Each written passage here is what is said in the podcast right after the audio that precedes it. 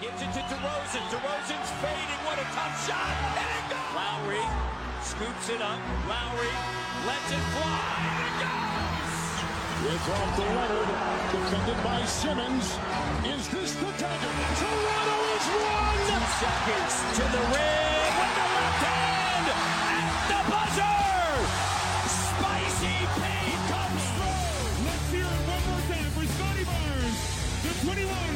21-2022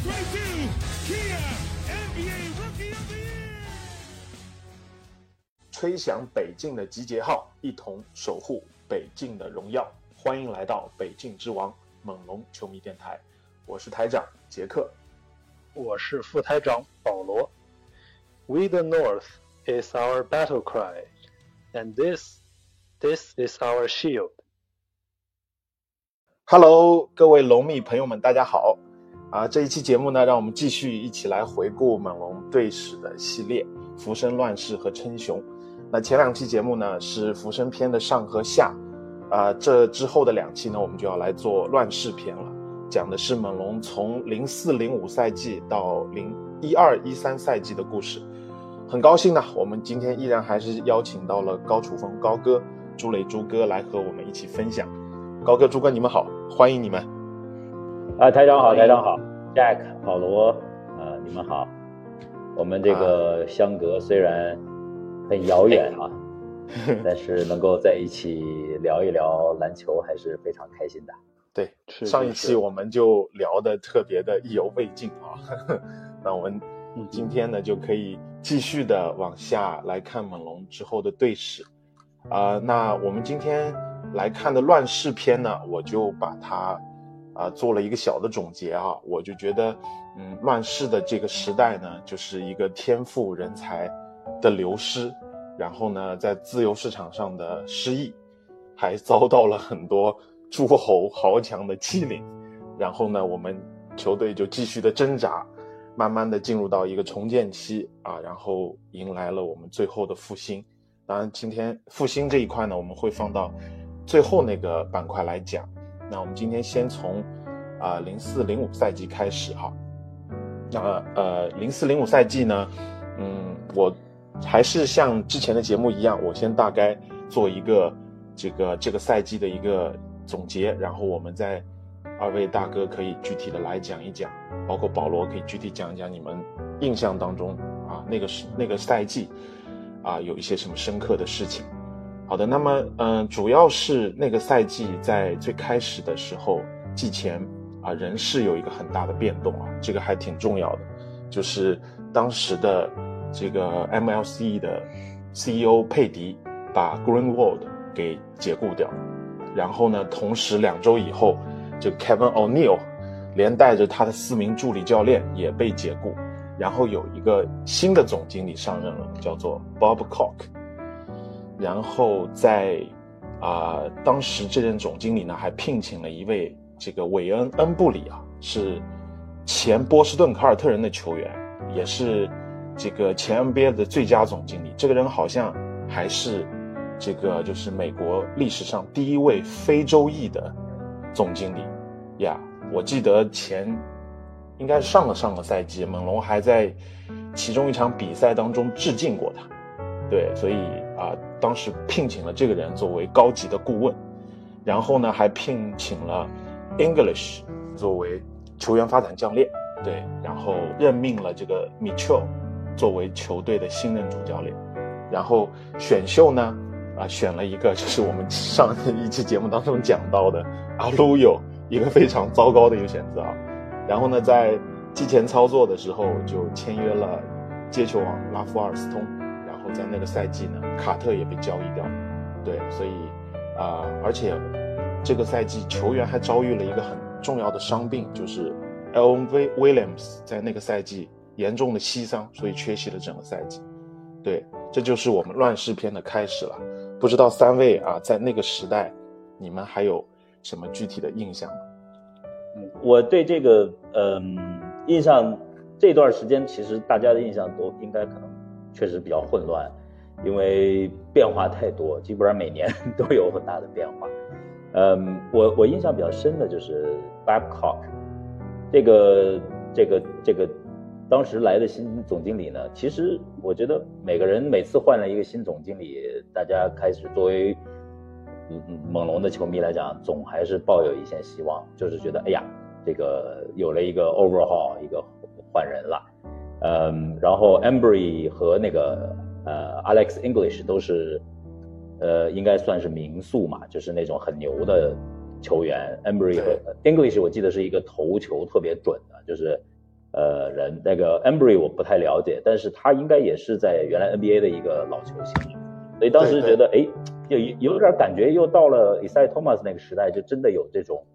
呃，美国 NBA 的这种比较牛的球星来管理这个球队。本来开始是觉得不错的，呃，甚至包括这个，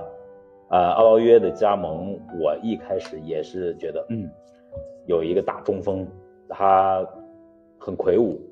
也几乎有七尺高的身高，然后看着，但是真的是看他们打球的时候就有点惨不忍睹了。就一开始，但是还是自己会麻痹自己嘛，就觉得哎呀，给他点时间，然后看一看怎么样怎么样。嗯，其实我我想问一个问题，其实这个我估计朱磊应该比我更清楚，就是当时有一个那个管理层有一个小的，就是 minor owner。叫 Tannenbaum，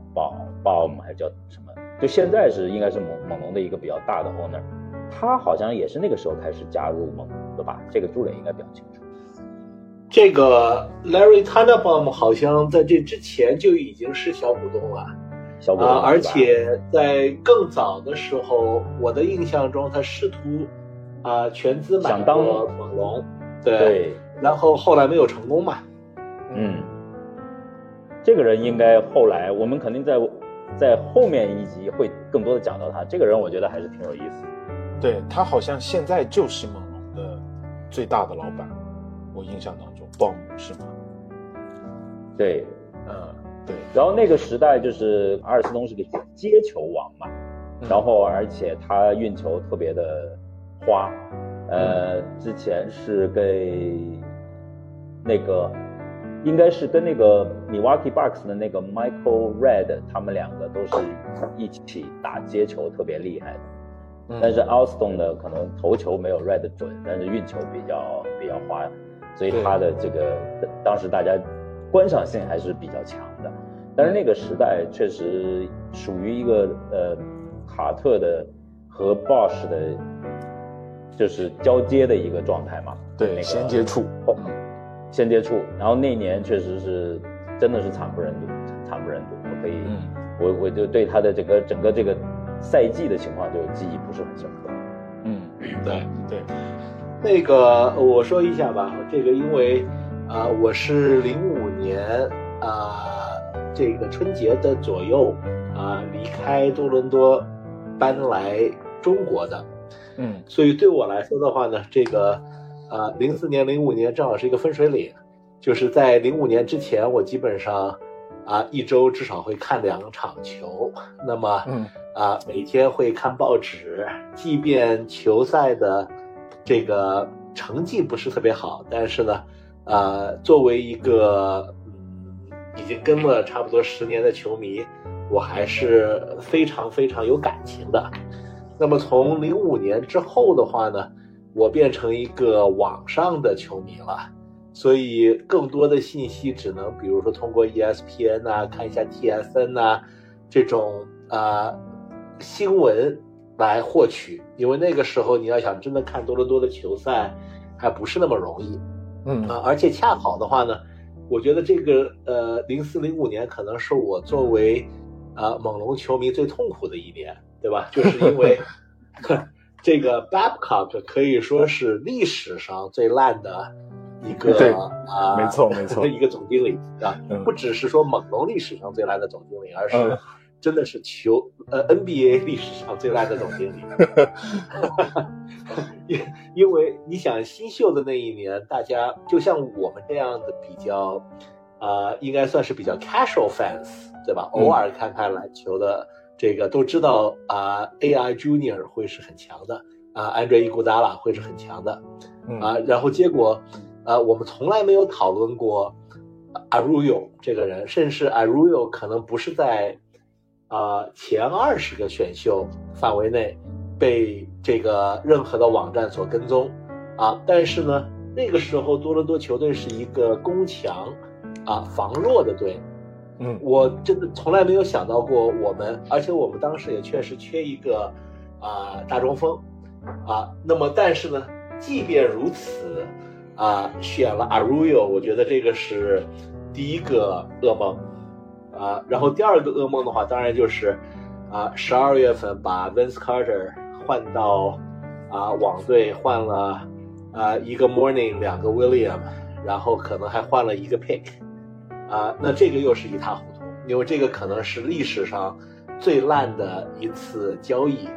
啊，等于说是我们把一个呃全 NBA 啊两一两年前还是呃这个全明星首发的球员换了啊两个蓝领啊，然后一个过气明星，而且过气明星从从来没有跟啊多伦多打过，然后换了一两个。这个非常烂的 picks，啊，所以从这个以后的话，你很难再对于啊猛龙在这一年有任何的感情。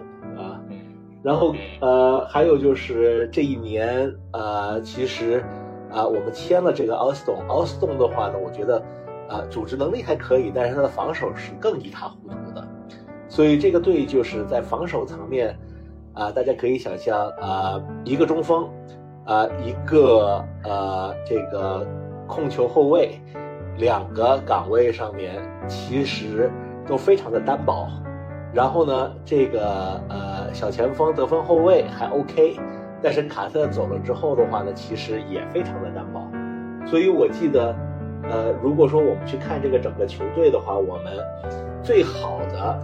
这个所有的球员，比如说啊 Chris Bosh 啊，比如说 Daniel Marshall 啊。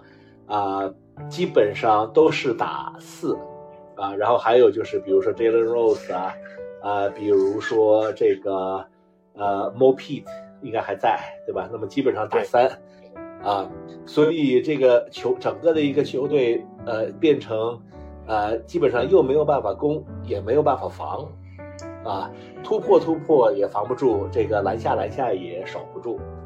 啊，唯一。剩下来的稍微正面一点的印象，我记得是，啊，这一年我们把 Kevin O'Neal 去呃在前面一年给应该是给解雇了，对吧？然后这一年应该是雇了一个叫 Sam Mitchell 的总教练，嗯啊，那么呃没错吧？Sam Mitchell 应该是呃这一年过来的，对吧？对对的。然后我的印象中，Sam Mitchell 是在呃森林狼。啊，而且他的成名之作就是做 KG 的老大哥，所以呃，当时一直幻想的还是会不会有机会啊，能够呃未来把 KG 招募到啊来做这个北境之王，对吧？但是呢，总而言之 Mitchell 应该算是一个很到到现在为止很靠谱的一个教练。啊，因为他后面的几年，当球队相对强一点的时候，他的发挥还是不错的，啊，但总而言之，就是整个的一个球队，呃，因为这个卡特的离去，实在是给真正的球迷留下了太深刻的创伤了。就算过了十几年，我们也很难，一方面很难忘掉卡特最后的一两年的这种，啊，这种啊，这种背叛吧，啊。另外很难忘去这整个交易是如此之狗屎，对吧？然后第三的话呢，当然更难忘记卡特每年还会回来两次，再狠狠的把这个我龙进一步的呃从虐队的角度去了他，对吧？这就是我对于这一年留下的唯一的真正的深刻的记忆了。嗯，对我我就我再补充几句啊。讲到阿尔斯通啊，我觉得就是因为我那个段时间呢，其实也大部分的情况是呃，就是什么那个火箭会看的多一点。然后我觉得那个时候我主要的渠道都是通过那时候两份报纸，一份体坛周报，然后一份 篮球先锋报。我每每一期我都会买。那时候我住校，然后在国内的时候，我还是会通通过一些通校生给他们一些零钱，然后让他们每天都给我带那个报纸。对我印象当中，接球王拉夫尔斯通就是就是啊、当时应该是之后这个赛季，我们等一下讲的那个赛季会把它换掉。就这个赛季其实很动荡，就是拉夫尔斯通跟那个米切尔之间矛盾挺大的，然后还跟那个杰伦罗斯在更衣议室里这个打架，就是那种 对骂，对，然后其实整个情况就有点糟，然后你也会为后面的那笔交易就埋下伏笔啊。我这里为什么提一提阿尔斯通啊？因为后来我做这期节目的时候，我看这个阿拉夫尔斯通的一个交易的轨迹啊，这个人其实跟后面我们猛龙现役第队史第一人洛瑞大有渊源的一个人。对，我们后面再慢慢来讲。对，然后呃，因为卡特的交易也很糟糕嘛，就是换了一些，就是基本上就是属于巨星交易里面啊，我印象当中到现在为止巨星交易里面最没有回报的一个交易。对，然后莫宁也不愿意来，然后最后一千万把他买断了，放到迈阿密去了。结果他在迈阿密还夺冠了，后面几年，对，呵 呵对，所以对，而且不愿意来，我们居然还给他继续给了工资，没有发哎过钱。对对对这也是我觉得很不可思议的一件事情。是的，你要像上赛季本西蒙斯那样，对吧？你个早就罚死了，嗯，对，所以就是，但是呢，这个赛季呢，就是波什啊，慢慢就打出来，因为在卡特离开后的比赛统计下来，就波什已经场均可以达到接近二十加十的水平，十十八点四分，九点五个篮板，一点六个封盖，所以这个时候波什已经逐渐的成为球队的绝对核心啊，也是那个赛季猛龙的头号得分手和篮板手。所以我们也就说，今天节目的开始啊，从这个零四零五赛季开始，也就进入到波什的一个时代了。那么很遗憾，这个赛季猛龙还是三十三胜四十九负，最后是排在东部第十一位，无缘季后赛啊。那糟糕的开始，我们就继续的往下看啊，因为我觉得这个波什的时代还是有很多故事可以说的。啊，零五零六赛季啊，我们来看一下，在那个赛季，呃，就是 Bob Cock 其实上任就没过多久啊，就是猛龙高层就决定把他架空了，然后让那个恩恩布里，其实他是当了一段时间的临时的一个总经理，而且一度是把恩布里就上上升到就现在 o j e l i 的那个位置，就是 Bob Cock 是总经理，然后恩布里是这个总裁。然后相当于就把 Bob Cock 给架空，然后直接越过他就可以做。然后没过多久，Bob Cock 就就被呃解雇了，然后恩布里还当了临时总经理一段时间，对，差不多一个月的时间。然后呢，这一年的选秀呢，选了一个挺重要的人啊，虽然在我们这儿打的不多，就是维拉纽瓦，无眉大侠维拉纽瓦。然后十六顺位呢，选了这个格拉汉姆。然后这个赛季呢。慢慢的，猛龙的这个国际球队就开始要形成了。首先，第一笔签约就是卡尔德隆签了卡尔德隆，然后有一笔很重要的交易，就是拿拉夫尔斯通从火箭换来了麦克詹姆斯。对，然后这一个赛季呢，有一个主力球员离开了，就是唐耶马萨尔，他自由加盟了呃克利夫兰骑士。对，然后用杰伦罗斯加一个未来的首轮签交易了。又把这个安东尼奥戴维斯从尼克斯换回来，然后呢，马上把他裁掉。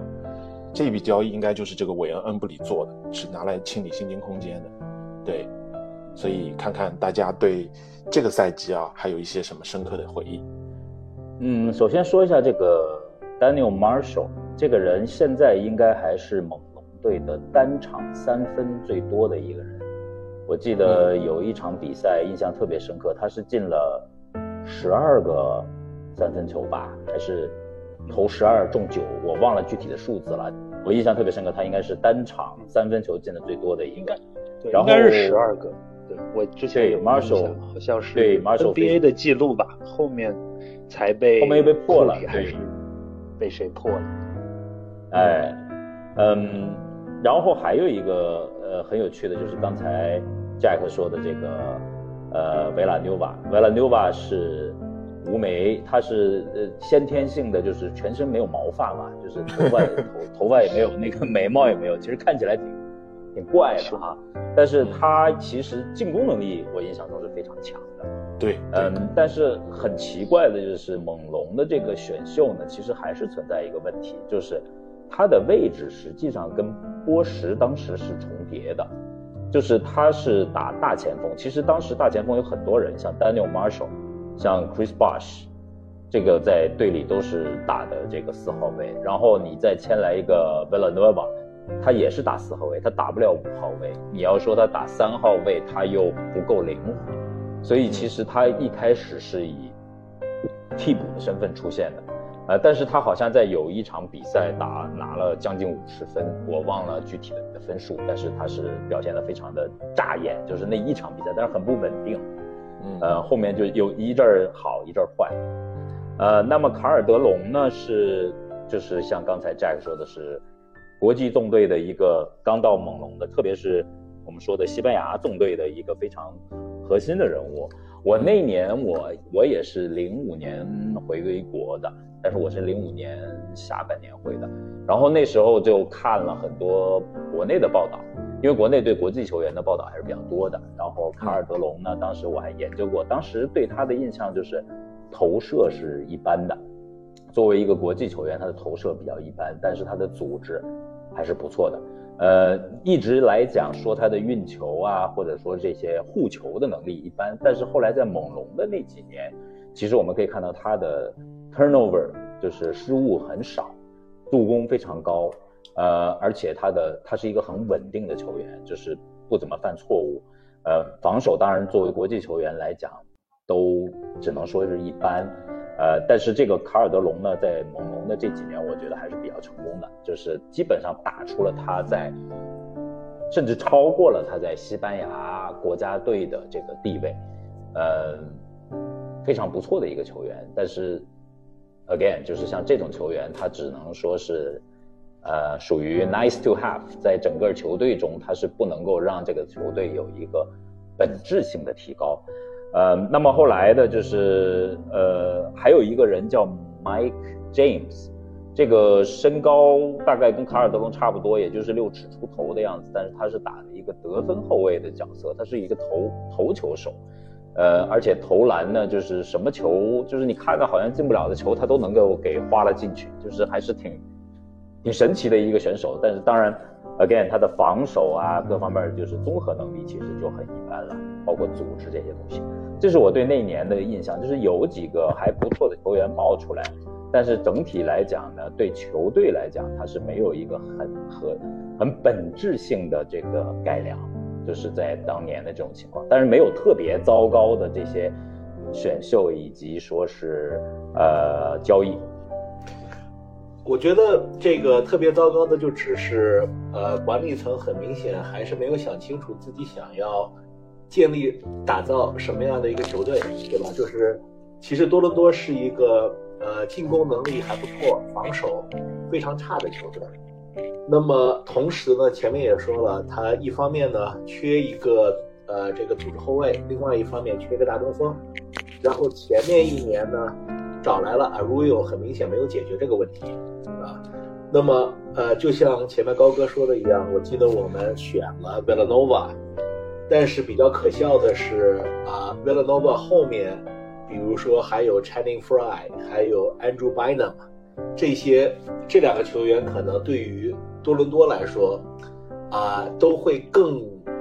能够用得上一些，对吧？一个是啊，可以打中锋，然后还可以投三分，啊，另外一个就是一个小欧尼尔，对吧？是一个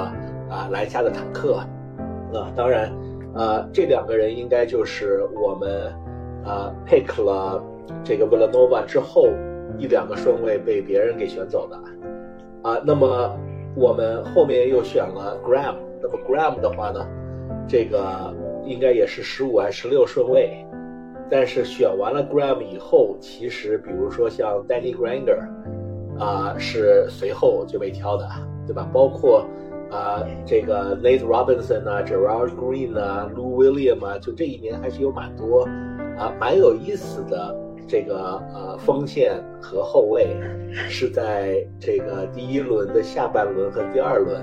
被选秀成功的，所以呃我觉得就是其实到这个时候啊，整个多伦多队，你说作为一个这个后卡特时期，啊很明显我们应该加强对于啊新秀选择上面的专业性。和加强对于新秀的培养，其实啊这个时候是完全没有这个意识的。包括我们连要打造什么样的球队，球队缺什么，怎么能够要么去突出它的优点，要么去弥补它的缺点，啊也没有太多的认知，对吧？所以。啊，我记得是这一年结束的时候，我们终于脱离了这个整个的一个 Babcock 时代，然后应该是把 Colangelo 啊从太阳队请过来了。嗯啊，那么 Colangelo 的话呢，还是有一些亮点的，对吧？就是他的这个整个的呃管理多伦多队的这几年里面，至少是带来了很多的呃很多的怎么说呢？不能说是完完全全的成功。但是至少带来了很多的希望，让球迷们每年都有点盼头，嗯，对吧？对的，呃，然后最后说一下 Mike James，Mike James 我觉得很有意思，啊，他的整个的一个职业生涯只有一年，啊，过二十分，不但只有一年过二十分，应该只有一年过十五分，对，对吧？他一直就是一个默默无闻的这个八分到十二分的这种得分够得分后卫。啊，然后呢，又没有组织能力，个子又比较矮，又防不了啊。但是呢，就是能够得分，但是也得不了很多分。但是就这一年，在多伦多彻底的打出来了，然后这个打打出了二十分，呃，这也是一个不小的奇迹。然后结果第二年的话呢，我记得他就离开了，好像多伦多，呃，我不记得是压根就没有续约他，还是啊，他把他给交交易走了，啊，所以真的就是一个昙花一现的一个球员。我我觉得，就是朱哥刚才讲到的这个几点，就是是是我印象也挺深。就是那个克朗基洛他过来，其实是给了猛龙一个复兴的征兆啊。就因为他在太阳，因为那个时候联盟当中已经是，就是纳什所率领的那个太阳队已经是有点要称雄的那个意味了。虽然在西部他连续的输给马刺，但是那一段时间这个七秒更快的那种打法。就是跑轰的战术，第一次风靡在联盟，所以克朗吉洛在太阳的成功，也会让猛龙球迷或者说猛龙的管理层，这个高层可能看看到说，哎，把他带过来，能不能够复制在太阳的成功啊？其实，在这个呃，克朗吉洛来了以后，我们后面几个赛季会讲到，有几笔操作还是非常不错的。然后刚才提到的这个麦克詹姆斯啊，因为我作为当时的火箭球迷啊，我对这个人是非常了解的，因为他在前一个赛季在火箭打的就挺不错的，作为这个第六人的角色吧。但是因为他老是要占麦迪的球权嘛，所以呢那个时候也是啊，就是可能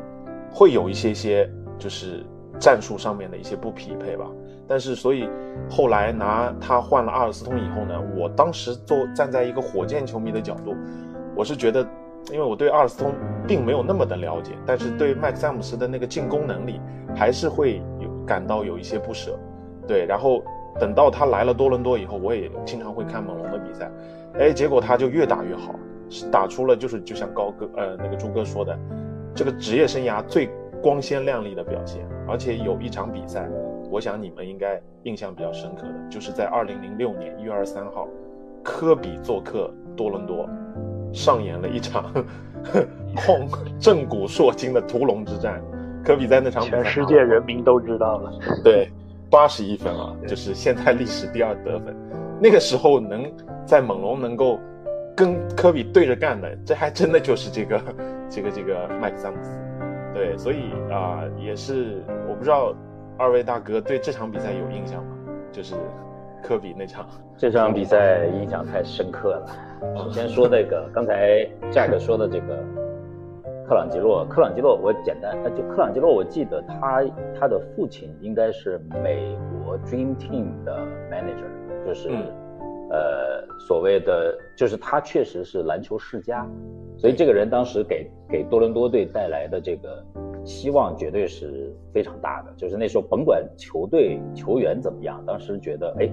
他来了，会不会我们真的就可以看到一个希望，看到一个起色？结果就出现了这样的一场比赛。这个比赛呢，我可以讲到现在为止呢，呃，因为我儿子喜欢科比，但是这个呢已经被我非常的严肃的制止了。就是因为这场比赛，就是我真的是 我真的受不了。孩子老是跟我说：“爸爸，你知道吗？这个，呃，科比曾经得过八十一分。”我说：“这个事情你不用去记他，他已经去世了，你不要再想他了。这个 以后你看球星的话，可以看别人，因为他他，你像现在国内的这个抖音啊什么这些东西，他一出现科比，背景就是猛龙；一出现科比，就孩子有时候会提一些很单纯的问题，他说：当时得八十一分的对手。”不正好是猛龙吗？我在不断的灌输给孩子一个印象，就是猛龙是一个非常好的球队，但是这个怎么灌输，这个就抵挡不住这个八十一分的这个历史，所以这个对我来讲确实是一个非常的纠结的、非常难受的一个一个一个一段一段故事吧。这个就是在背景中，这个你不管这各种的图片、视频也好，它最后 落下来的最出名的猛龙的这一段呢，就是比他猛龙，我觉得猛龙夺冠。一九年夺冠这些都没有洗刷掉这个八十一分的这个耻辱，真的到现在为止都没有。嗯，朱哥对这场比赛有什么印象吗？我早就已经成功的把这个比赛从我脑子里删除掉了。选择性忘忘记了，善忘也是一种幸福，对吧？对。呀，因为那个时候就是啊，科比在国内的球迷真的是太多了。湖人可能说是可以说是火箭之外啊，就那所有的比赛，可能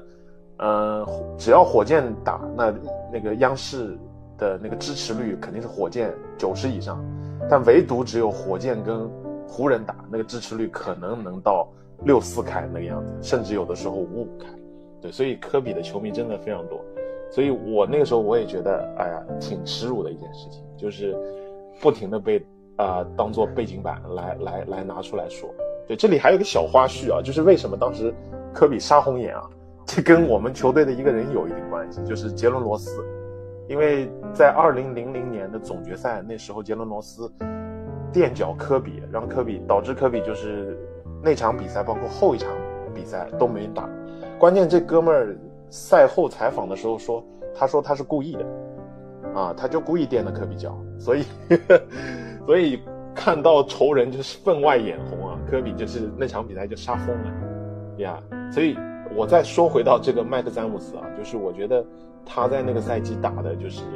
就是打出了他职业生涯最高光的表现。然后第二个赛季他就能拿大合同了，后来是因为森林狼给他开了一个很大很大的。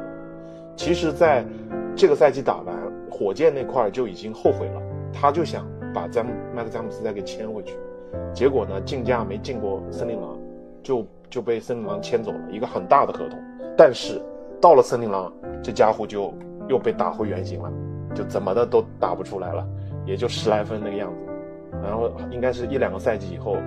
火箭又做了一笔交易啊，就把麦克詹姆斯给换回去了。所以火箭对麦克詹姆斯实际上是念念不忘。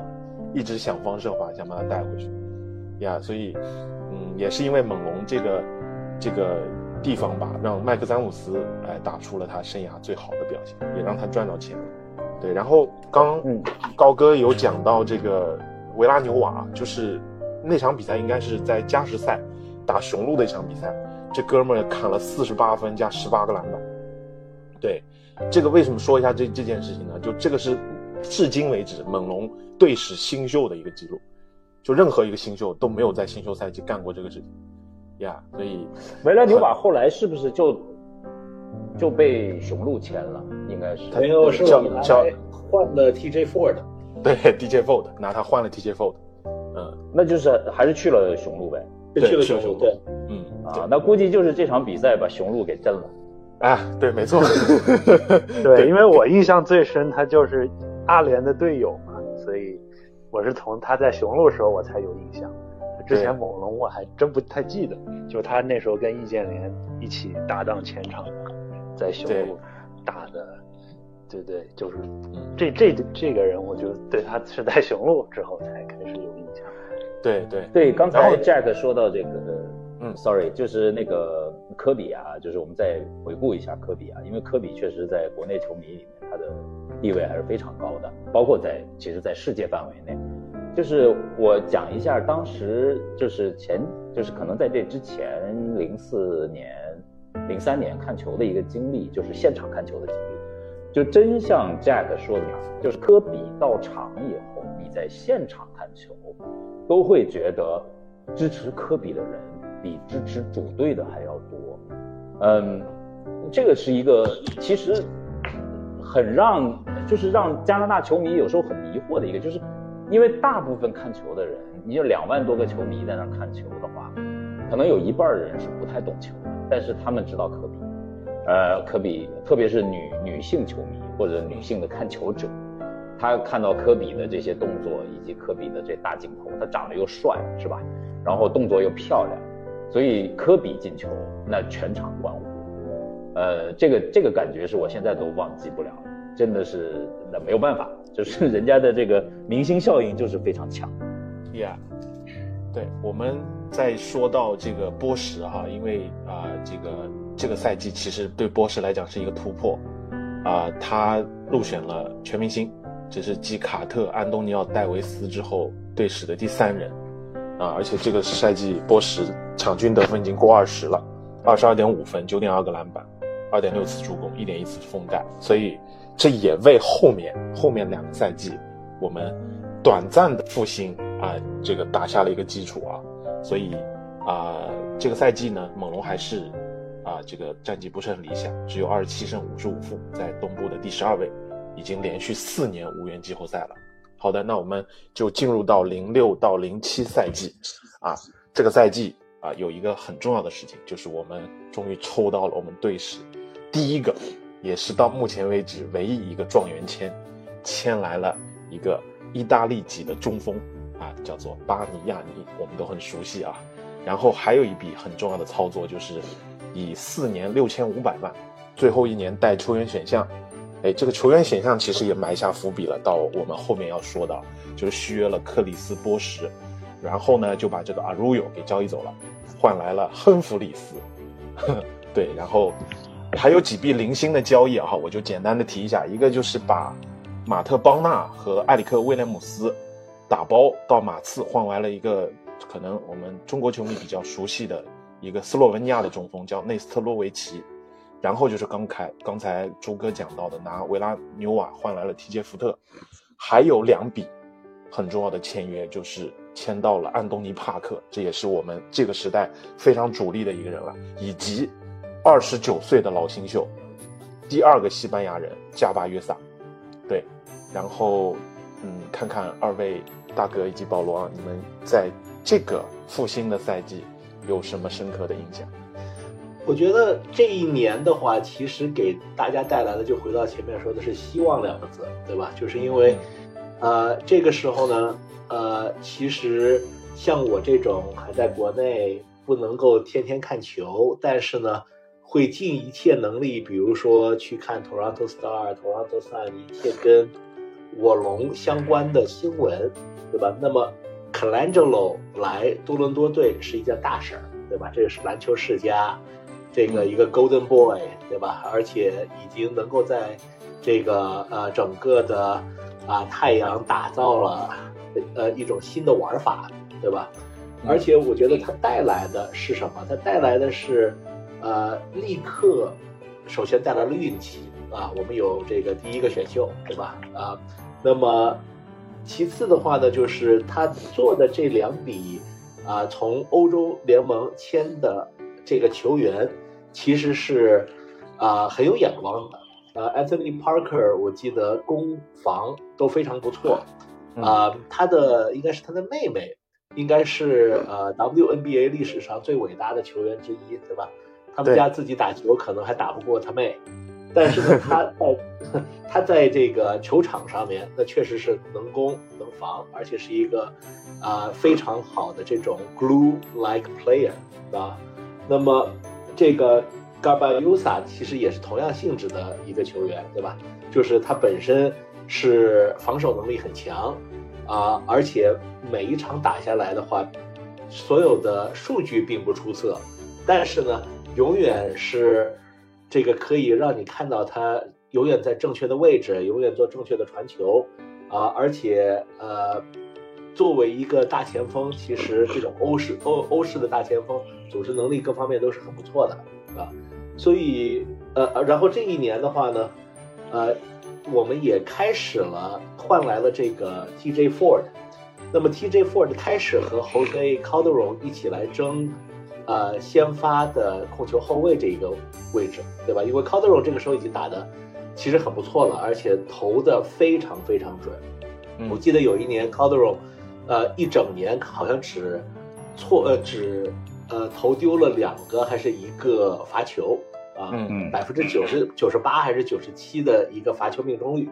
啊，三分的球也非常准，而且。啊，应该还是有一年得到了五十四十九十这样的非常那个时候非常罕见的这种投球效率的数字啊。嗯，但是呢，呃，TJ Ford 带来的又是一种不同的玩法，速度非常快，组织能力非常强，啊，甚至包括弹跳能力很强，对吧？但是当然，这个身体比较脆弱，后来受伤了，啊，但是他每次在战场在球场上的时候，一般来说都是他是先发。然后 Calderon 是打后补，啊，我觉得这个时候其实是多伦多队，啊，开始了一个迷你崛起吧，啊，因为相对前几年而言的话呢，一来就是整个球队的一个设计越来越啊清晰了，啊，那么这个几个呃几个大前锋和中锋要么能投，啊，比如说 b a r g n a n i 啊，要么能防，比如说。啊，The Starovich，比如说这个 Gabayosa，啊，那么后卫也比较齐全，啊，所以这一年的成绩其实是开始逐渐的越来越好了，呃，那么如果我说这个去看整个 Colangelo 在多伦多的这几年的时间的话，我觉得好的是他每年都给大家带来希望，不好的呢也有两点，第一点的话呢，他非常不珍惜。这个呃，这个选秀权，尤其二轮选秀权，每一次做任何的交易，永远会丢掉一个或者多个的二轮选秀权，所以这个每年的这种选秀资产会越来越少，这是一方面。另外一方面的话呢，就是我觉得他在啊这个挑自由球员的运气，在零六年用完了之后，啊后面的几年就再也没有。体现出同样性质的眼光了，啊，有的时候我们还是能够这个呃刨到一个还不错的这种角色球员，但是呢，就再也没有真正的能够签到高质量的 free agent，啊，这个我不知道是有多大程度是他的问题，有多大程度是多伦多的问题。嗯，对。然后，嗯，我觉得其实 c l a n g e l o 他的表现就是就是跟猛龙这个后面几个赛季，我自己感觉啊，有一个非常。大的相似之处就是，还是这个方向性不是特别明确，就是可能做的事情、做的交易、做的操作，半个赛季不到，他就会把这个操作否定掉。所以你会看到，再往后的几个赛季，很多球员啊，包括一些可能啊比较晚年的明星，他就是交易来过了一段时间就走了，或者下一个赛季就走了，人员就流动特别特别大。对，所以也是很不不稳定的。只能总结为是一个富家子弟。所以一来不太珍惜小资产，二来的话呢，总是想把自己的这个带名字的球星、过气球星换来一个别人的带名字的过气球星。对，是的，也。但是这个赛季其实猛龙是有突破的。这个赛季首先他重返季后赛了，而且这个赛季是首次啊，队史首次拿到了分区分区的冠军，就是大西洋赛区的冠军。啊，他排在这个第三位。当然了，我们讲到季后赛，就是心痛感就要来了，就因为我们首轮对阵的是新泽西篮网，就是卡特所率领的新泽西篮网，然后首轮我们就输了，二比四输掉的。但是呢，就是这一次季后赛之旅呢，就是让这个赛季的猛龙啊，就是得到了很多的附加的奖项。首先，刚才讲了，这是历史性的突破啊，这是这是也是我们。第一次在季后赛拿到了主场优势，然后又是时隔五年，这个进入到重返季后赛，那加上波什，这是第一次入选了东部全明星的首发，然后入选了赛季的 second team，就是最佳第二阵，然后呢，米切尔在那个赛季当选为最佳主教练，克朗吉罗在那那个赛季当选了最佳总经理，呀，所以啊，这个荣誉还是挺多。但是你讲到季后赛，那就是我们龙蜜一层一层的伤疤要被揭开啊，就是卡特施救主。对，不知道二位啊，包括保罗，你们在那个那个还有现在还有疼痛感吗？我那时候 确实不是不算猛龙球迷啊，呃，但是我印象挺深，那那个轮系列赛应该打的挺激烈的，虽然是呃这个输了是输了，但是打到了第六场，然后我记得好像最后一场应该是只只赢了一分吧，一分险胜篮网。就是呃，就是呃，某呃，篮网一开始是三比一领先嘛，然后就是打前四场是打成三比一，然后第第五场又被猛龙给这个呃扳回来了，然后到逼到第六场之后，呃，应该是九十八比九十七，呃，我前两天又看了一下，就是这个呃，就是最后一。投是这个，呃，理查德·杰弗森，他的一攻一防，就是本来是落后，就篮网是落后一分，最后杰弗森的一个，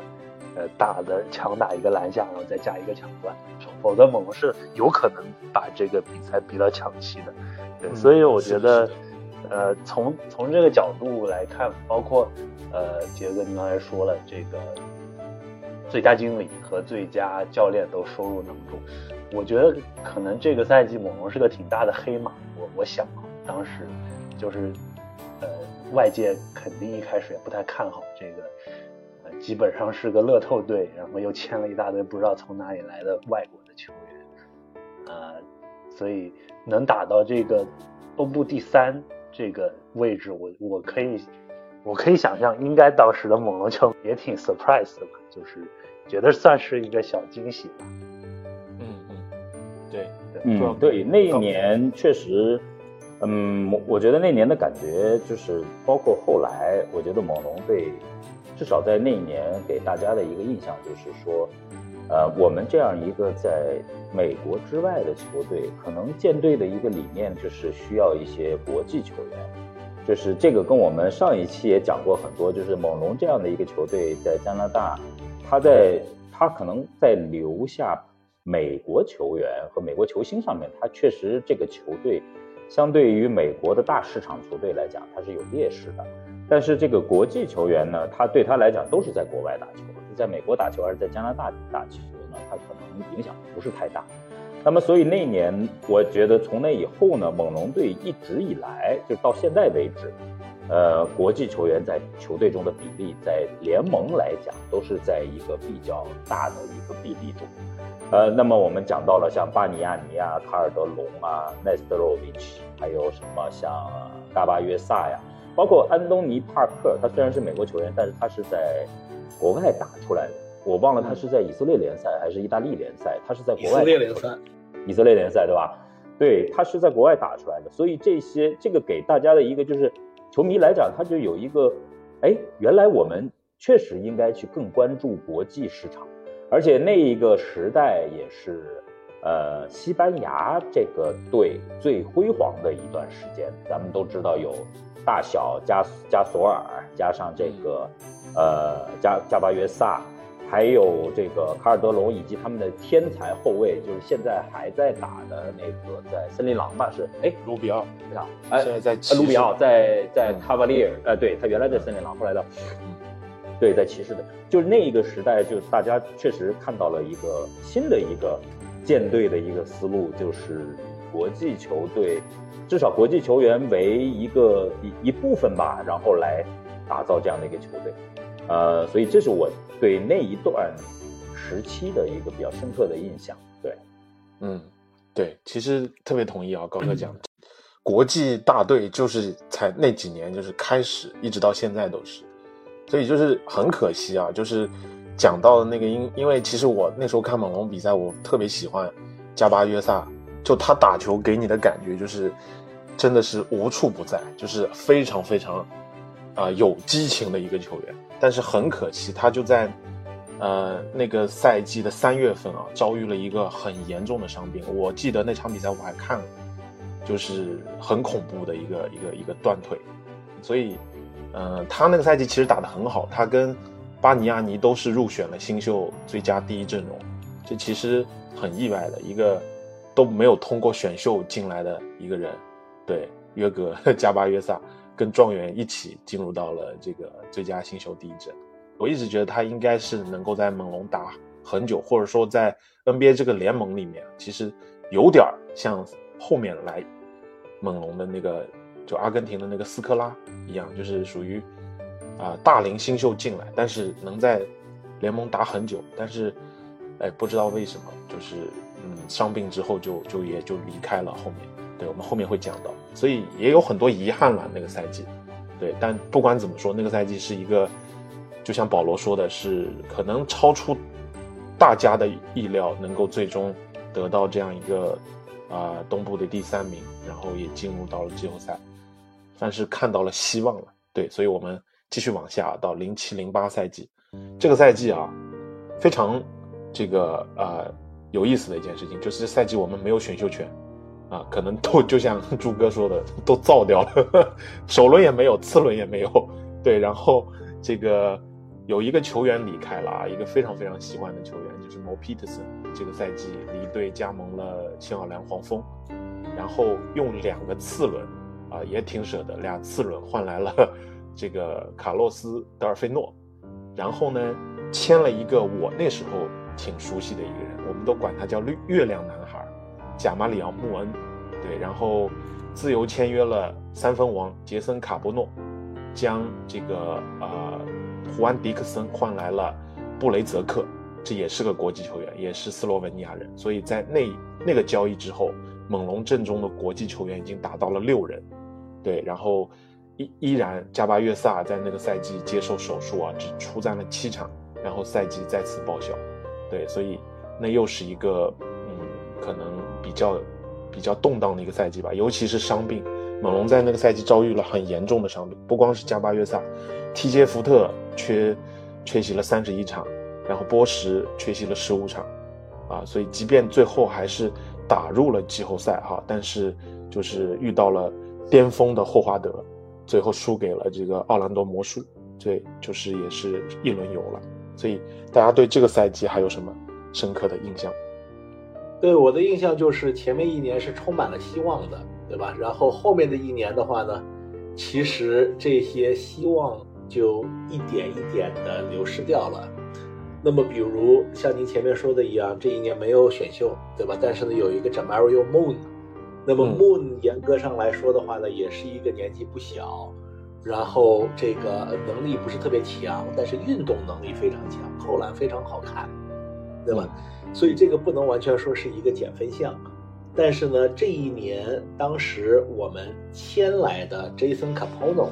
我记得是付出了很多代价的，大概是一个那个时候两千万四年的一个合同，这个已经应该是对于这种三分射手是一个。那那个年代天价大合同了，但是反过来这个，啊，为什么签他？是因为他是前一年整个大联盟三分投的最准的球员，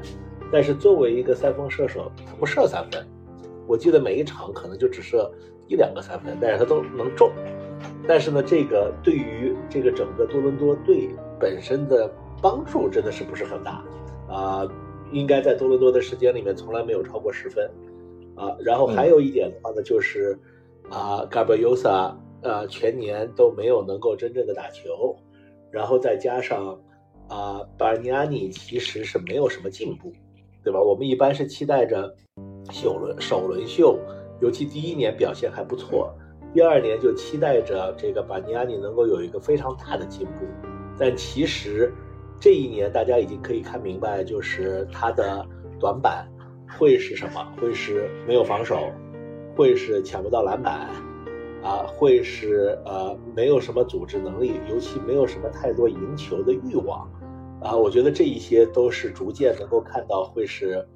啊蛮大的问题。尤其啊，大家又可以看到在他之后的啊 Aldridge 也好，尤其 Brandon Roy，对吧？Portland 当时的应该是第六选项选秀，啊，越打越好了。越打越打出明星明星的这种范儿来了，所以这个时候其实作为一个多伦多猛龙队的这个球迷，其实心里是很很焦虑和复杂的，因为前面一年一切太美好了，就差一点就能够进第二轮，呃，然后你可以还可以幻想，如果嘎巴优萨没有生没有受伤的话，前面一年我们打篮网应该是非常有希望的，结果到了这一年的话呢，感觉上至少是不进反而退了一步。嗯，对我我跟朱哥的感觉是一样，特别是。就是 Portland 当时选的第二位就是 Outreach 嘛，第六位是 Brandon Roy，这两个都是在巴尼亚尼后面的。我们刚开，其实，在前一年我就想说到这个巴尼亚尼。巴尼亚尼那时候我们确实是 out of nowhere 出来的一个人，大家当时完全不知道，因为他也没有在美国打过大学，他就是直接从呃意大利选过来的，呃，然后第一年还。可以，我们觉得国际球员到中国，呃，到到到，到美国来到 NBA 适应一年，一年他还打得不错。第二年大家对他期望很高，可是场均五个篮板，对于一个七尺的这种常人来讲就太 接受不了了。然后完了以后，呃，奥那年其实巴尼亚尼那年确实是一个选秀小年，当时大家都有这么一个认知。呃，Outrage 也是第二年、第三年慢慢才打出来的。然后 Brandon Roy 呢？呃一开始也不是说特明显，但是到第二年、第三年都开始逐渐绽放异彩。那么波波特兰一下拿了两个，然后多伦多就只守着一个巴尼亚尼，然后巴尼亚尼又没有太大的进步，我觉得始终就是他整个呃职业生涯在多伦多也就是十五分五个篮板这样的一个大概的这样的一个平均的值，所以对整个球队来讲就是多他不不多少他也不少那种感觉，是特别的鸡肋，嗯。后来的话就是，呃，伤病的困扰啊，以及这个，呃，让让球迷确实又开始觉得咋回事呢？这怎么就又又开始走下坡路？刚刚开始上上来一点，又开始走下坡路，确实是很难受的一种感觉。嗯，对，其实这个赛季的选秀也是啊，那个因为那个赛季我印象当中我是第一次在选秀之前去查这个。很多高顺位的球员啊，这个其中一个很重要的原因是，那时候我看火箭啊，在前一年火箭队战绩很差，因为姚麦的伤病，所以他们有一个八号签，对，所以我那个时候就第一次啊，是我还在念高中，就是啊，就是开始去研究 N C W A 出来的这些球员，对，然后就是你们讲到这两个人，阿尔德里奇，还有班德罗伊，以及还有一个卢迪 Gay。这卢迪 Gay 后来也来猛龙了，就是那时候都是属于可能呼声很高的，就不知道怎么这个巴尼亚你就突然跃到第一位去了，呀，所以就是啊，也是可能因为姚明带动的这个国际状元秀吧。你看这个，包括他前一年就是安德鲁国博古特，就是零五年的状元秀，然后零六年是巴尼亚尼，就是连续两年都是国际球国际生是状元秀，就是可能那个时候。国际球员突然冒出来了，就成为了一种风风潮吧？可能在那个时候，Yeah。然后就是这个赛季，其实刚才朱哥提到的杰森卡波诺，对他还是依然这个赛季是全联盟三分就是记录的保持者，所以他也是历史上第一位连续两个赛季三分命中率最高的球员。对，所以他同时还保持着猛龙一项队史记录，就是单赛季三分球命中记录。命中率的记录百分之四十八点三，对，但是他的问题就是在于不怎么出手，可能没有太多机会，因为他可能你让他在那个三分大赛上面那样定点投，无防守的情况下，他能投得很准，但是真的在比比赛当中呢，就他的表现远远没有他的薪水给人那么扎眼，对，所以那个赛季猛龙很很可惜啊，四十一胜四十一负。最后排在第六位晋级到季后赛，但是其实季后赛当中啊，波什还是打出了很好的表现。在那个赛季，波什是啊季后赛表现是二十四分九个篮板三点六次助攻，并且他在跟霍华德的对抗当中啊，就是第五第五场比赛，他拿到了季后赛单场的生涯最高分三十九。若不是遇到了这个巅峰的魔兽啊，可能还能打一打。对，但是因为奥兰多魔术那个时候其实也挺强的，对，所以就很遗憾的输掉了。，Yeah，对那台长，其实您说到这一点，我再补充一句啊，就是我觉得波什的话呢，对于很多的猛龙的球迷来说，是一个蛮遗憾的存在，对吧？因为你想，这个从猛龙而言，我们没有给过他特别强的好队，我们没有给过他特别好的队友作为支持，他也不事儿，也不是像这个呃卡特当年这个不开心了以后就立刻撅嘴，也不像卡特他妈还会跟呃这个整个球队管理层闹出很多纠纷，对吧？他也不是这个第一时间背叛了啊猛龙，因为他第一次还是续了约，对吧？是在第二次这个要续约的时候选择离开。然后他真的想清楚要离开了以后，就毅然毅然毅然而然的走了，对吧？所以其实呃，历史上对于我龙真正有贡献的人，我觉得啊，Bosh 至少可以排进前五。但是呢，这个他基本上不会在任何的猛龙球球迷心中作为最 top 最爱的那五个猛龙球员之一，对吧？我觉得这一点是一个遗憾啊。对，对，其实就是，你看我们上一次讲那个卡特时代的时候，我们我们不，就是我们自然而然的我们就会讲很多卡特的蝙蝠，但是我们虽然把刚刚我们讲到现在啊，这都定义为波什的时代，其实就很明显就是有一个非常呃这样的一个一个落差吧，就是我们可能还是他的，虽然这个时代定义为是他龙王的时代，但是就是。他可能给我们的印象真的没有其他的几个重要的人可能印象来的更深刻，对，所以是的，对于卡特也好，啊、对于呃这个小飞鼠也好，是有这个非常浓的爱或者恨的。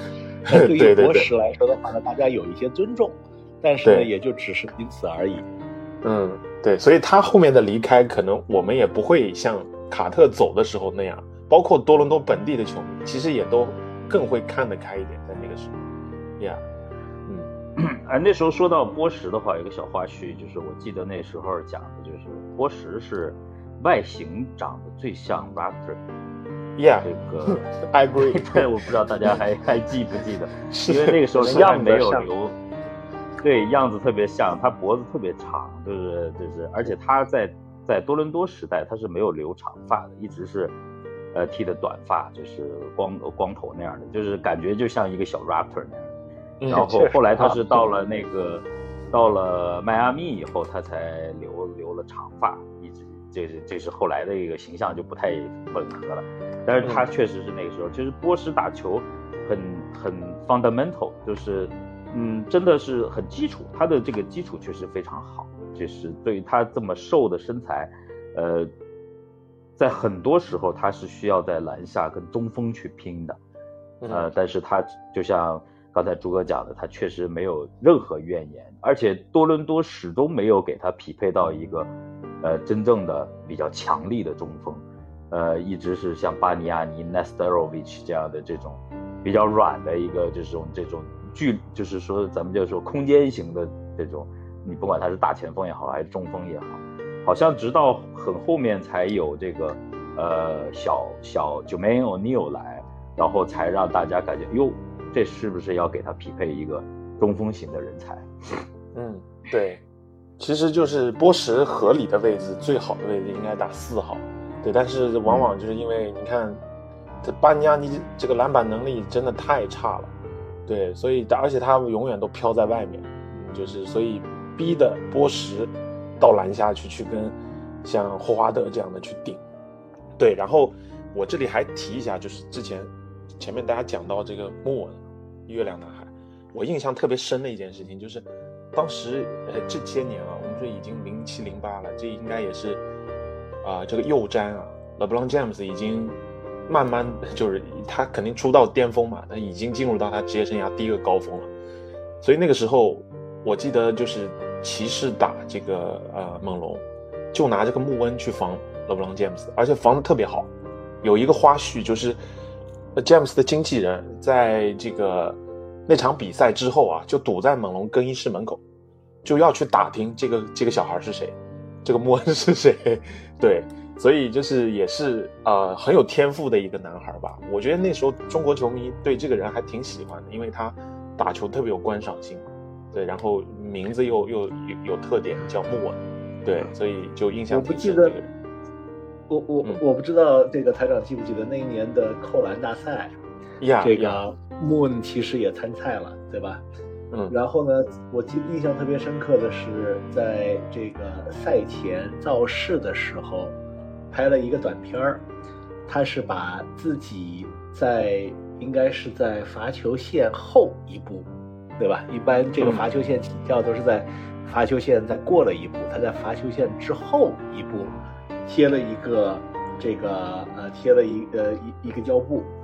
然后应该是比罚球线更远的这个地方起跳扣篮成功，但是呢，他没有录下来，他只录了他的脚是确确实实是从这个 这个罚球线之后起跳的啊，呃，但是结果最后呢，他在这个现场在尝试这个的时候就啊，嗯，不能说是非常成功，对吧？所以呃，我记得这一年的这个扣篮大赛，他好像连决赛都没有进。就被淘汰了。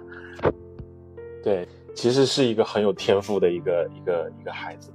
嗯，好，那我们就进入到下一个赛季了，零八零九赛季啊。先讲一下，就是当季的选秀啊，选了一个也是一个很不错的一个球员了，希波特。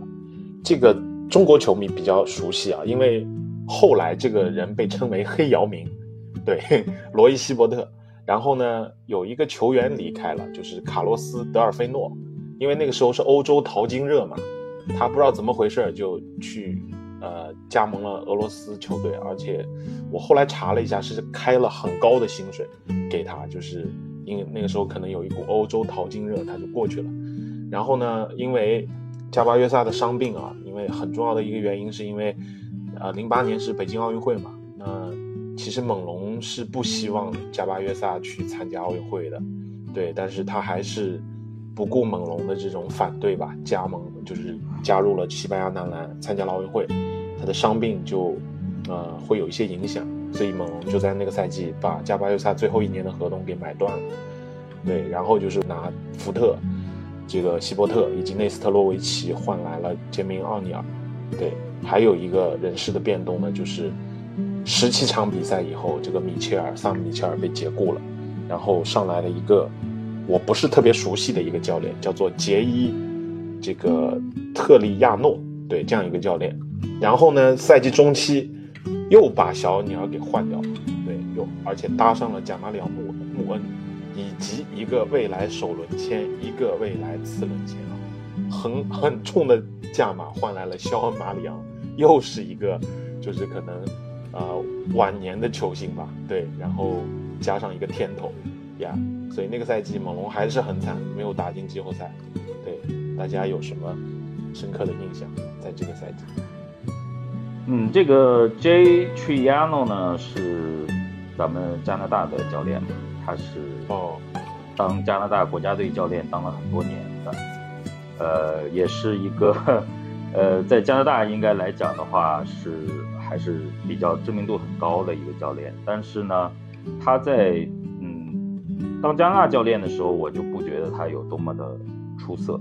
那么当猛龙的临时主教练的时候呢，更加是在这样的一个动荡年代呢，也没有打出任何的一个让人觉得非常有，呃，有有有意义的一些比赛。那么当年我印象比较深刻的就是，我可能你们姚明球迷应该非常的熟悉，姚明有一个梦幻脚步的动作，那个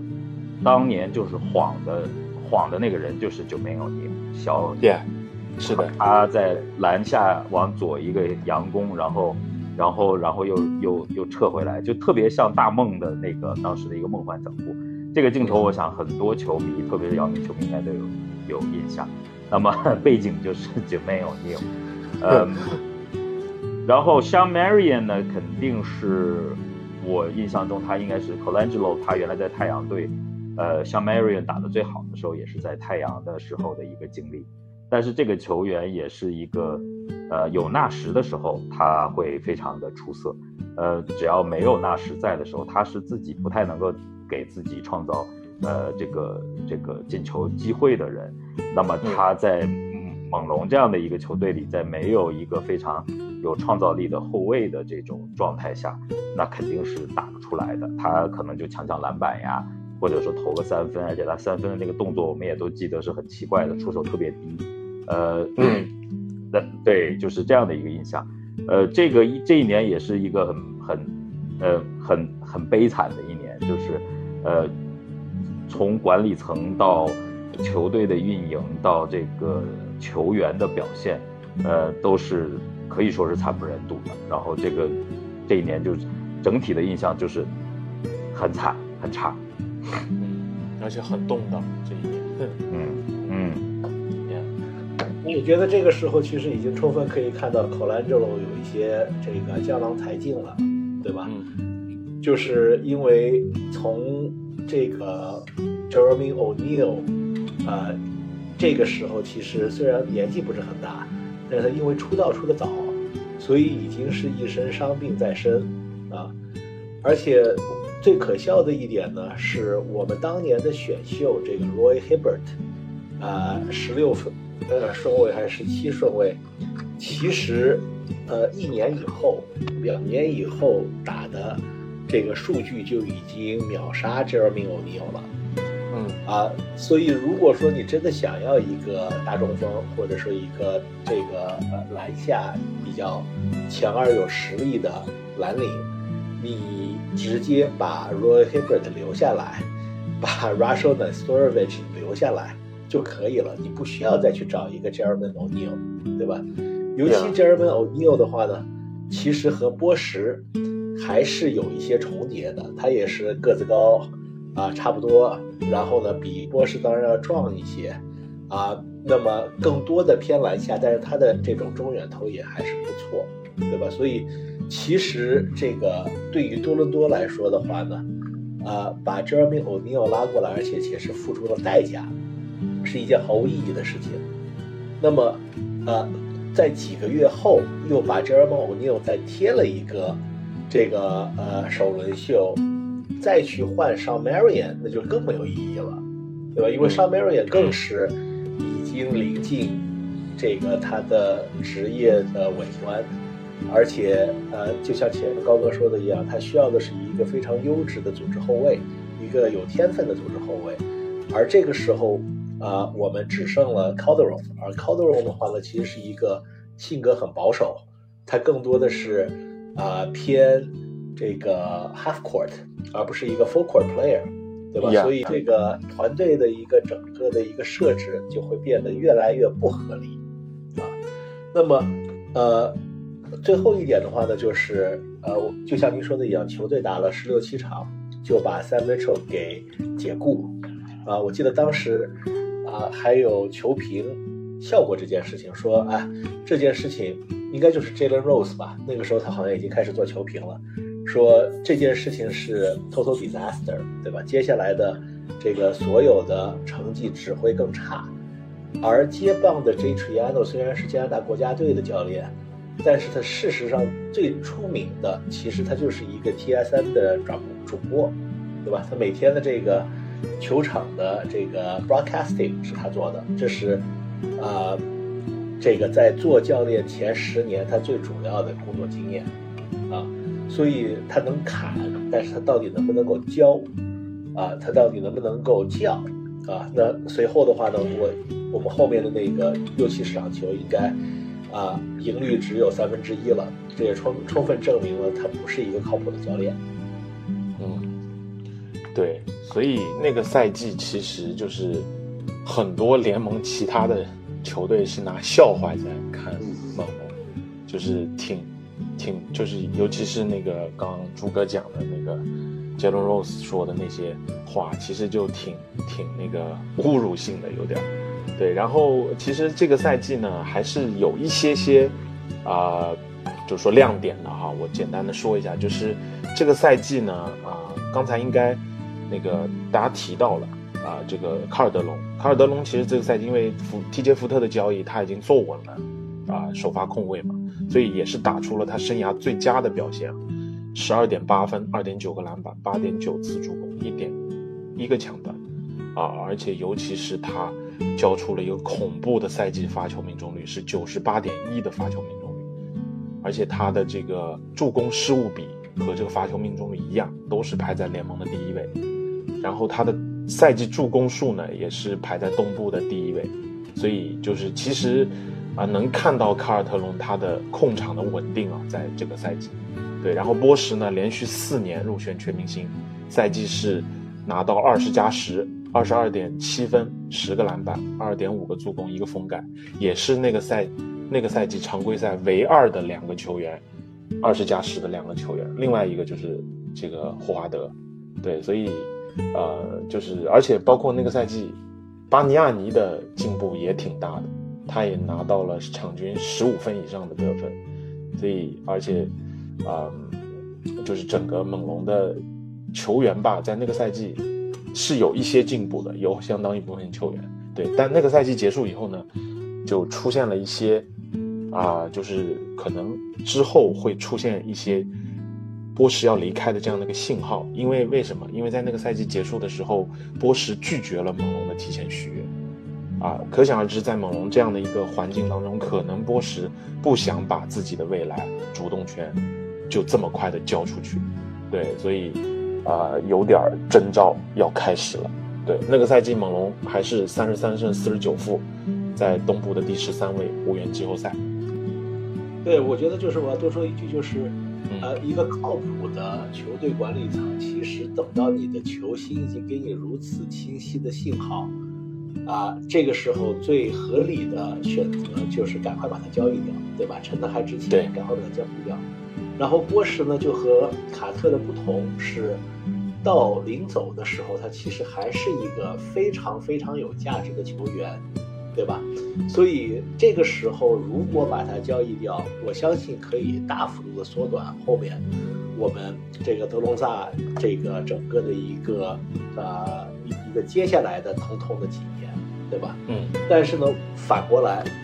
我们不但没有把他交易掉，而且我们后面的一年应该是为了想要留下他，把他小时候最好的朋友招到队里面去做。啊，这个控球后卫 Jerry Jack，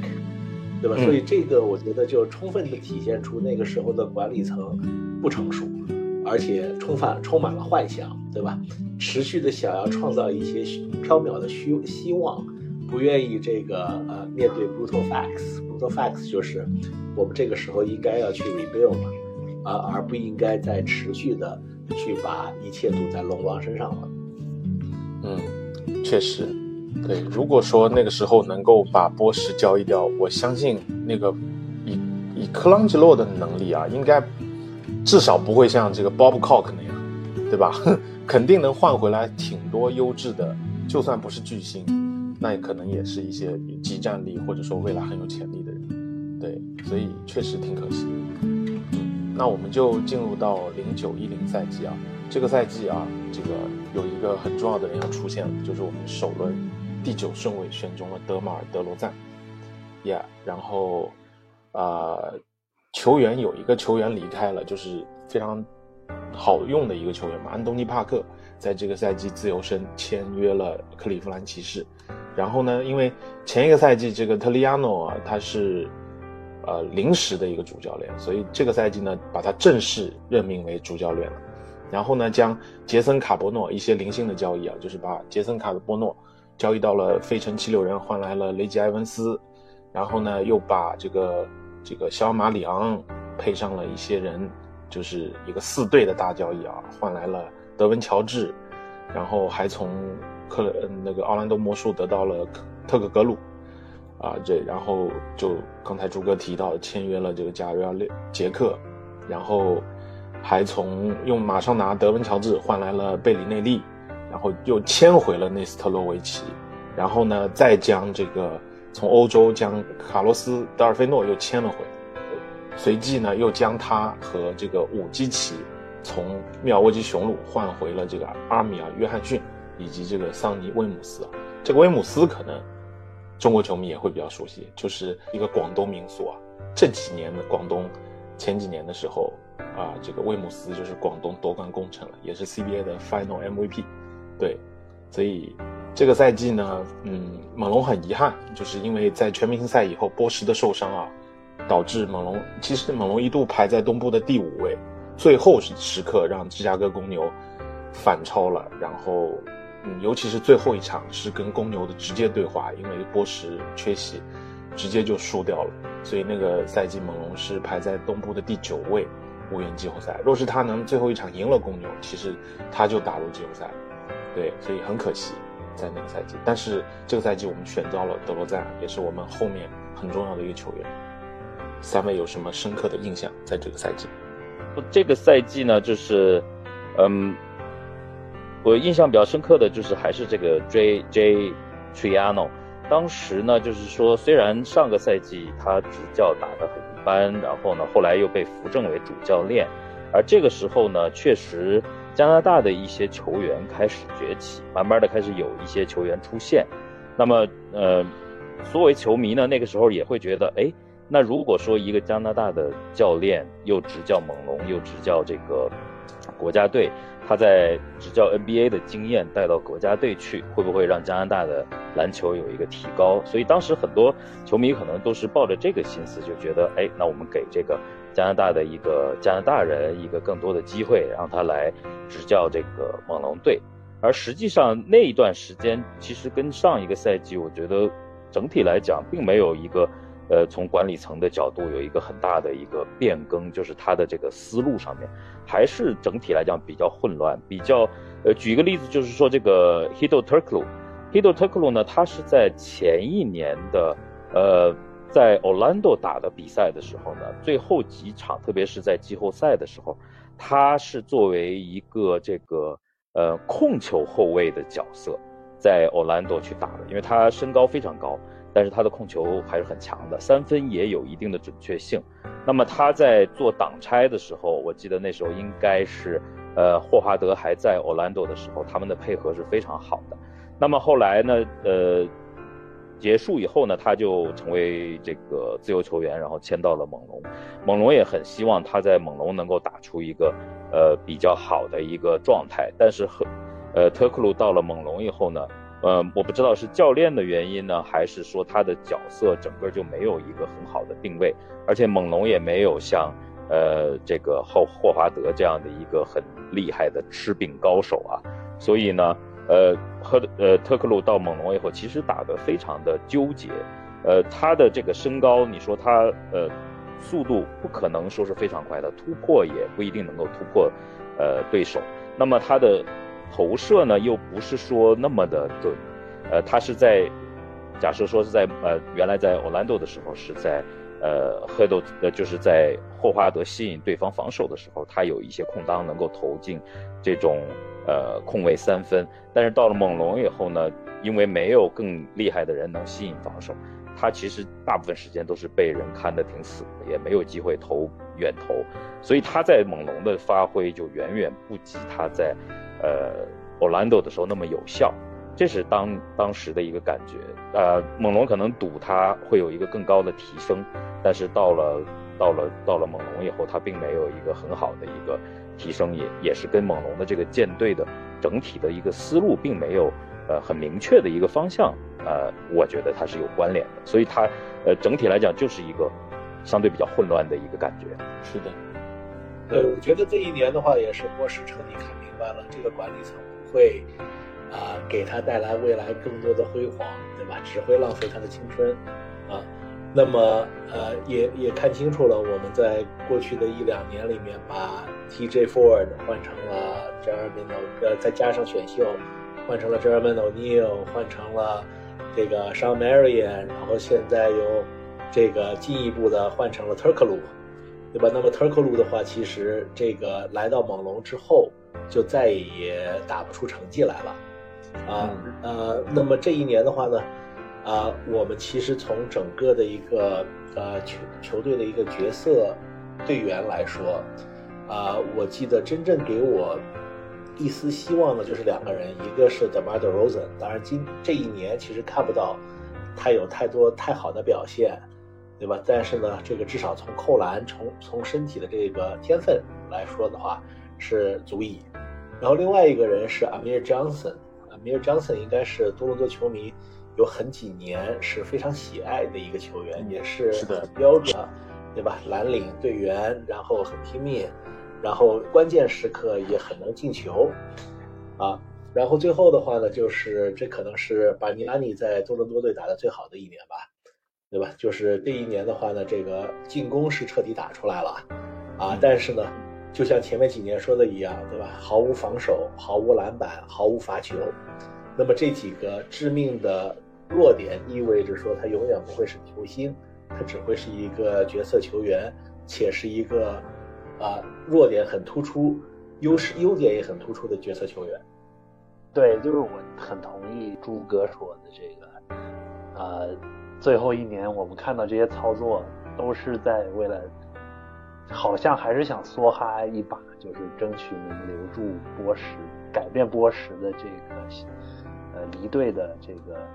呃这个意向吧。就是包括我觉得特科格鲁放到现在也算是猛龙，应该是就自由市场上签到当时最大，应该是。猛龙队史上最大的自由球员，就是签约之一了。毕竟他是前一年的总决赛的主力球员。然后，呃，包括刚才说的，把这个波什的好朋友，我这我还还真不知道他们俩，所以这个 Jared Jack，呃，签回来，想再利用这一年，呃，倾尽全力有有所这个。有所建树吧，但是最后也是就是这个伤病啊，种种原因，最后落到了一个不干不尬的成绩，呃，勉强所以就是我我这个看了这个整个这个过程，就觉得 就是心里也也是觉得很纠结。这个管理层他所想要走的这个这个方向，包括他这个后来呃。换来这么多人，这么多想要去做出一番成绩，但最后效果却不那么理想，也是跟他们这个方向还有这个不切实际的幻想有很大关系。对，我就觉得三位说的都非常的同意啊，就是嗯，其实猛龙那个赛季，其实啊，无论从这个操作上面，还是从最后的战绩啊，其实他都在做最后的努力，就是可能。嗯想象是比较美好，但是现实就比较残酷。对，那个赛季其实波什真的是也是彻底爆发了，就是连续五年入选全明星，然后那个赛季他是长生涯常规赛的最佳表现。就算后面去了热火，因为当然也是热火三巨头，啊，他数据不会特别亮丽啊。他那个在猛龙这个最后一个赛季其实是已经很好的数据了，是场均二十四分。十点八个篮板，二点四次助攻加一个封盖，而且那个赛季，他一共拿下了十呃四十四次这个两双，然后也是猛龙队史单赛季的两双记录，而且这个场均十点八个篮板也是迄今为止猛龙队史单赛季场均篮板的记录，呀，所以这个这个就是非常华丽的一个数据了，所以也是很可惜啊，后来他走了。对，当然这个赛季最重要的还是。首轮选中了我们这一代球迷可能会称作为零九三杰当中的其中一个很重要的人，就是德罗赞。Yeah，好的，那由于时间关系，我们猛龙队史的乱世篇就先到这里。这是上集。这个时期虽然是猛龙比较混乱的一段时期，但新的龙王波什却给我们留下了深刻的记忆，也铸就了猛龙队史的波什时代。那下一期节目，我们将会继续来回顾乱世篇的下集，这将是猛龙在黎明前最后的黑暗，也是经历最深阵痛感的三个赛季重建期，农民们千万不要错过。那我们下期节目再见，拜拜。